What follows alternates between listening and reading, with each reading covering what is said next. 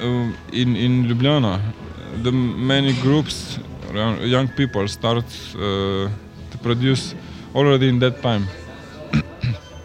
punk punk groups. That was uh, it's kind of uh, phenomenon in Yugoslavia. Because the really the, there there was a lot of groups and some even with, with success but uh, more inside of those let's say punk mythology. And now there there are some groups involved in uh, I'll say more artistic uh, kind of expression. It's for example a group Laibach they, they are they are known and they are even um, not not prohibited but they cannot uh, have um, concert in Ljubljana. They have other towns. But uh, as they were touring in Europe they are known and they publish some things in Europe too. In th- these days they will issue a record in Ljubljana too. So uh, until now I don't know what will be reaction. Just this is uh, in in our organization in ŠKUC. We'll produce this, but it's little more more complicated as when we uh, publish something, um, a book, for example, or record. Uh, from formal point of view, there should be um,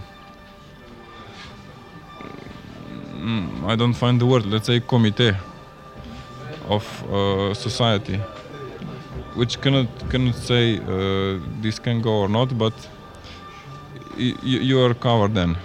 If some they they can be uh, cultural public uh, authorities. I don't mean state authorities. Authorities. So, uh, if they support, then then it's better.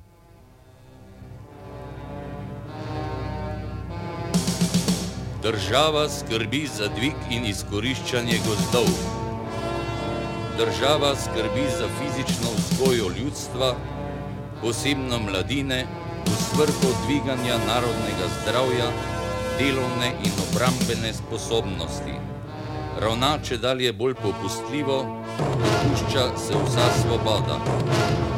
Oblast je pri nas, oblast je pri nas ljudska.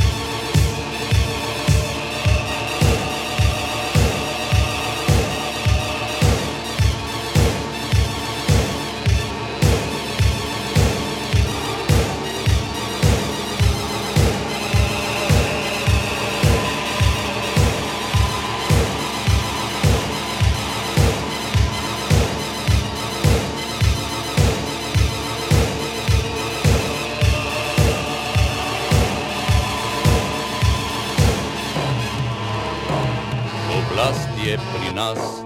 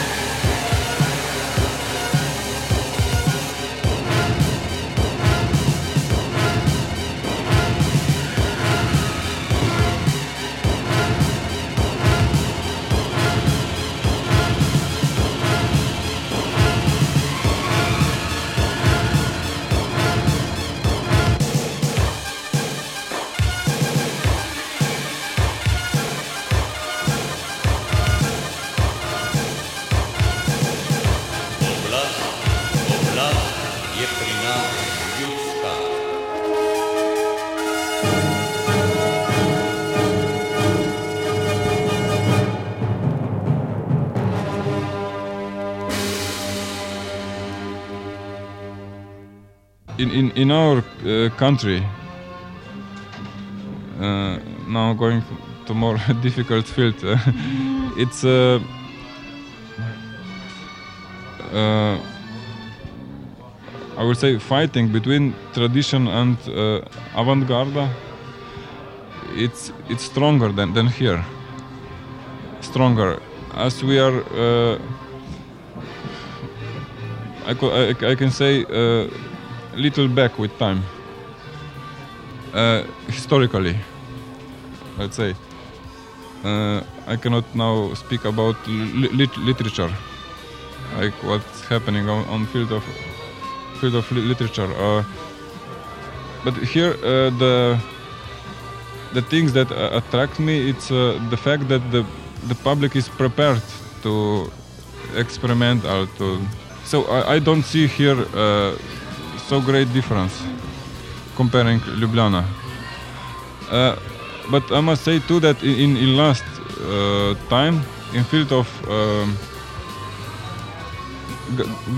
uh, galleries, uh, galleries program, let's say, uh, there is kind of postmodernism, which, which includes things which is uh, paradoxal. It's not so exclusive.